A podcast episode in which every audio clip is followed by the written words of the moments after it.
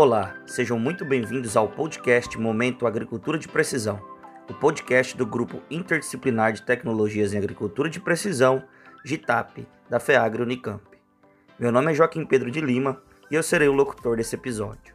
No tema de hoje, falaremos sobre zonas de manejo, ou também conhecidas por unidades de gestão diferenciadas, as UGDs, desde os critérios para sua definição até a verificação a campo da efetividade dessa forma de gestão das lavouras.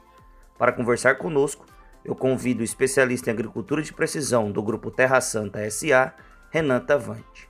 O Renan é agrônomo de formação, mestre em agronomia pela Universidade Federal do Mato Grosso e doutor em agronomia pela Universidade Estadual Paulista Júlio de Mesquita Filho, a Unesp. Também participou como pesquisador visitante no Centro de Investigações Científicas Avançadas da Universidade da Corunha, na Espanha. Nos últimos cinco anos, o Renan tem trabalhado com sistemas integrados de produção agropecuária, métodos geoestatísticos, para estudos da variabilidade espacial dos atributos físicos e químicos do solo e então aplicação de insumos em taxa variável. Renan, seja muito bem-vindo ao nosso podcast e desde já gostaríamos de agradecer a sua participação. Renan, para iniciarmos nosso bate-papo, você poderia nos dizer um pouco mais sobre a Terra Santa, em que regiões brasileiras atuam e quais as principais culturas que trabalham? Joaquim, a Terra Santa Agro em si é uma sociedade anônima, é uma empresa do agronegócio brasileiro. É, as suas ações elas são negociadas aí no novo mercado da B3, ou seja, ela é uma empresa de capital aberto. Todos nós aqui temos a possibilidade de se tornar acionistas da Terra Santa, comprar suas ações, vendê-las, enfim. O nosso grupo, especificamente, é, o foco principal, a atividade principal da empresa é a produção e a comercialização de commodities dentre elas aí as principais, a soja, o milho e o algodão. Uh, falando um pouquinho aí da nossa estratégia operacional, né, onde estão localizadas as nossas terras. É, nossas terras elas estão no Mato Grosso, é, isso visando que uma maior estabilidade climática. O Mato Grosso ele possibilita isso, possibilita aí o cultivo da segunda safra, a safrinha, né? É, e com isso nós uh, visamos aí o cultivo principalmente do algodão e do milho na segunda safra. Isso aí é, visando uma maior rentabilidade, né? Uma maior margem de contribuição aí na safra. É, e também é, outro, outro ponto estratégico aí das nossas terras estarem no Mato Grosso é a possibilidade da redução dos custos logísticos, né? Visando o quê? É, uma expectativa futura de redução dos custos nos portos é, do norte do Brasil. Muito bem. Então vamos continuar nossa conversa, mas agora tratando em especial das unidades de gestão diferenciada. Renan, o que são as unidades de gestão diferenciada? E qual a importância delas no dia a dia de uma fazenda? Bem, Joaquim, unidades de gestão diferenciada, ou UGDs, como usualmente são chamadas, há também quem conheça esse termo por zonas de manejo, e eu, particularmente, foi o primeiro a primeira definição que eu tive na minha vida quando comecei a estudar agricultura de precisão e particularmente esse tema uh, são regiões delimitadas dentro dos talhões, né, que se diferenciam das demais quanto à produtividade das culturas, ou seja, uh, são regiões onde nós identificamos uh, uma área com produtividade ou desempenho da, da cultura de interesse econômico diferente das demais áreas do talhão. É, geralmente, é, essa, essa variação de produtividade está influenciada principalmente por, pelas características físicas, químicas ou biológicas do solo, ou questões de topografia, enfim, uma série de fatores aí que todos nós é, sabemos que podem influenciar na produtividade das culturas.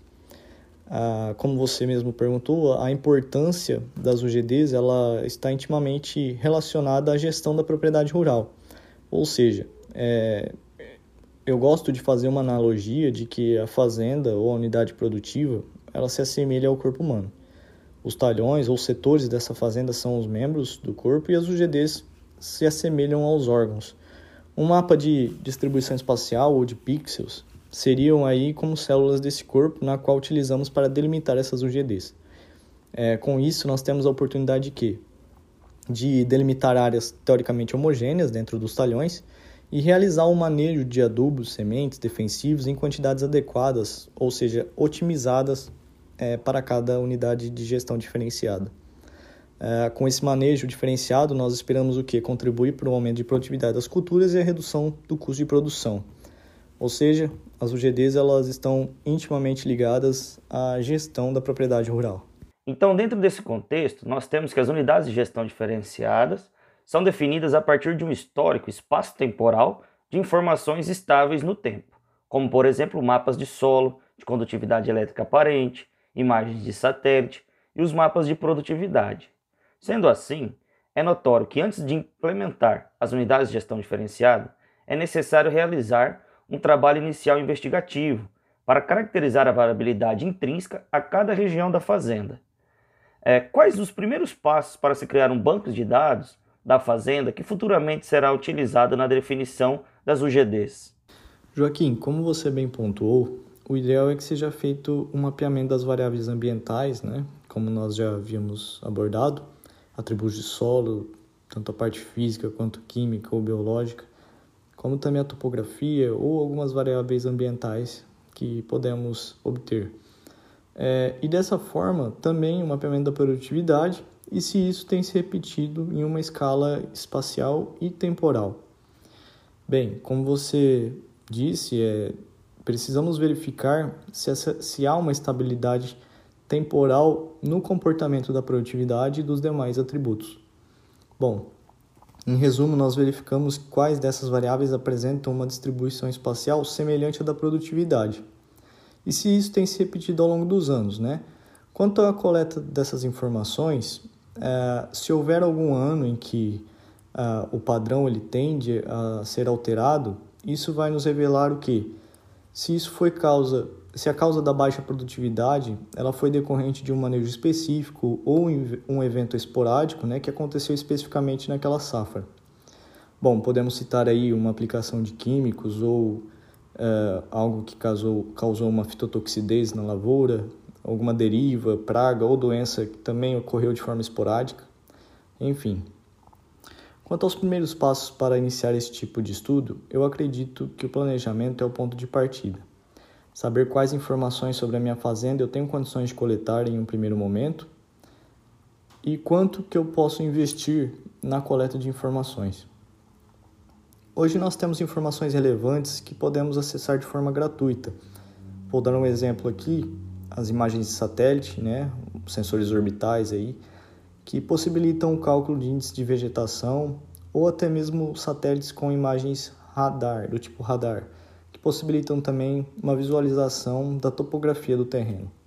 Podemos fazer também o planejamento da amostragem de solo. Qual o tamanho de grid que eu vou utilizar? Qual o tipo de análise de solo que vou realizar? Como vou mapear a produtividade das culturas de interesse econômico que trabalho. Bom, seja eles de forma manual, realizando pontos de amostragem dentro do talhão e posteriormente interpolando essa informação, ou vou utilizar um tipo de colheita mecanizada com sensor embarcado em máquinas agrícolas. Como você disse, fazemos a construção do banco de dados, né? Dependendo do tipo de propriedade rural, se ela for pequena ou média, o gerenciamento dessa informação ela pode ser realizada em planilhas ou mesmo em backups em HD externo ou serviço de cloud computing.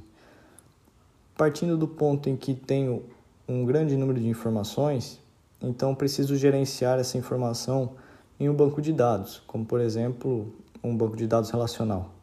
Após o levantamento de todas essas informações e criação do banco de dados, alguma técnica de agrupamento deve ser utilizada para definir o número de classes das UGDs. Quais técnicas vocês utilizam para a definição das unidades de gestão diferenciadas? E quais as métricas de avaliação trazem maior confiança no número de classes estabelecidas? Há algum tamanho mínimo para as classes? Bem, Joaquim, a definição das zonas de manejo ela pode ocorrer de diversas formas. Uh, algumas mais complexas, outras mais, menos criteriosas. A primeira delas, e que utilizamos para tomadas de decisões aqui na companhia, é realizada através da inferência estatística. Né? Utilizamos a chamada análise estatística multivariada.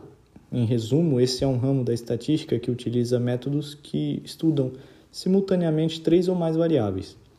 Com isso, podemos identificar os grupos de variáveis que estão governando a produtividade e o grau de importância de cada variável. Joaquim, como você perguntou sobre as métricas que utilizamos, vou descrever de forma resumida as etapas desse processo.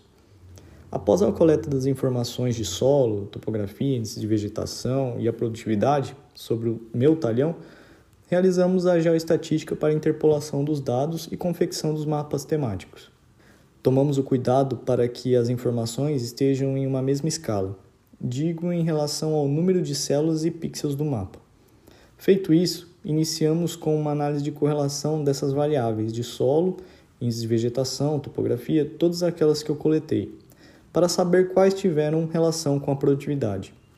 As correlações que forem significativas com médio ou alto grau de correlação, separamos para proceder com a análise de agrupamentos. A análise de agrupamentos segue em duas etapas.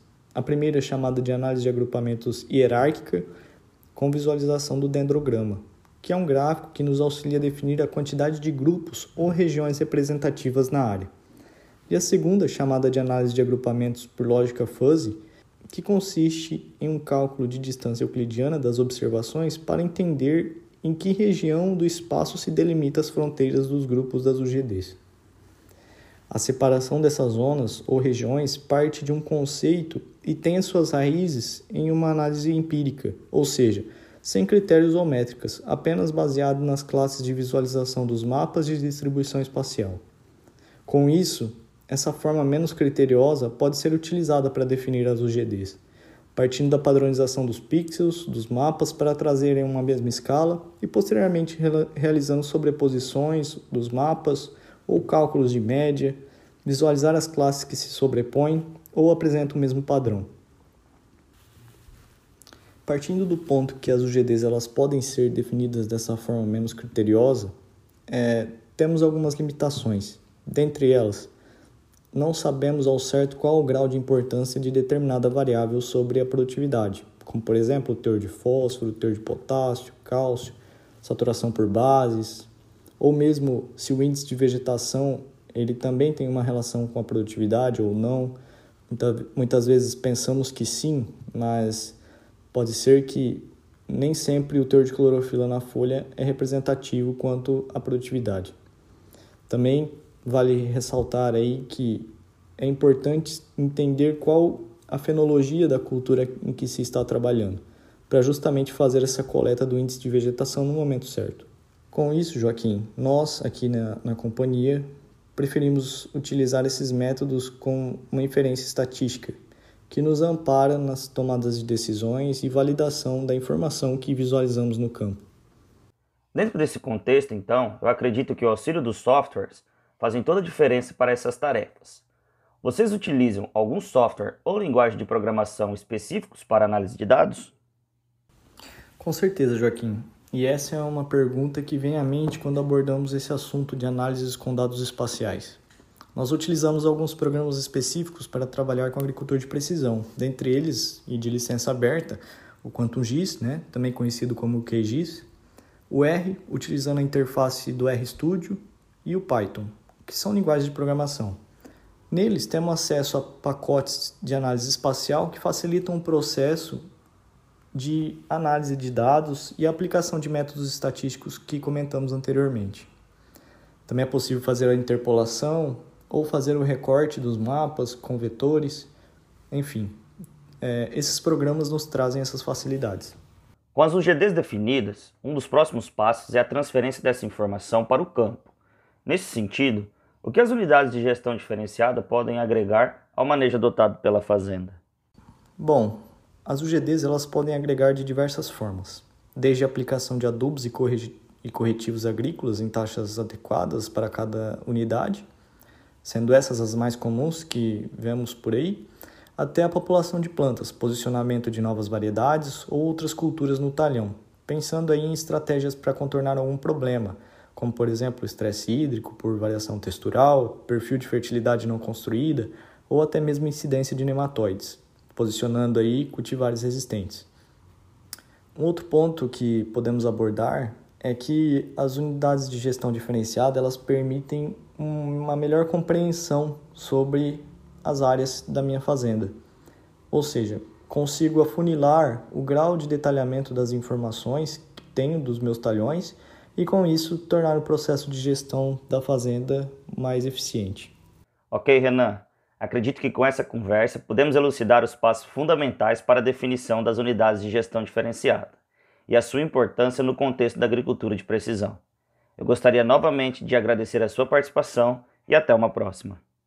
Ok, Joaquim, muito obrigado pela oportunidade de poder participar aqui do grupo GITAP nesse podcast. Foi um prazer poder compartilhar nossas experiências com vocês e um abraço a todos os ouvintes.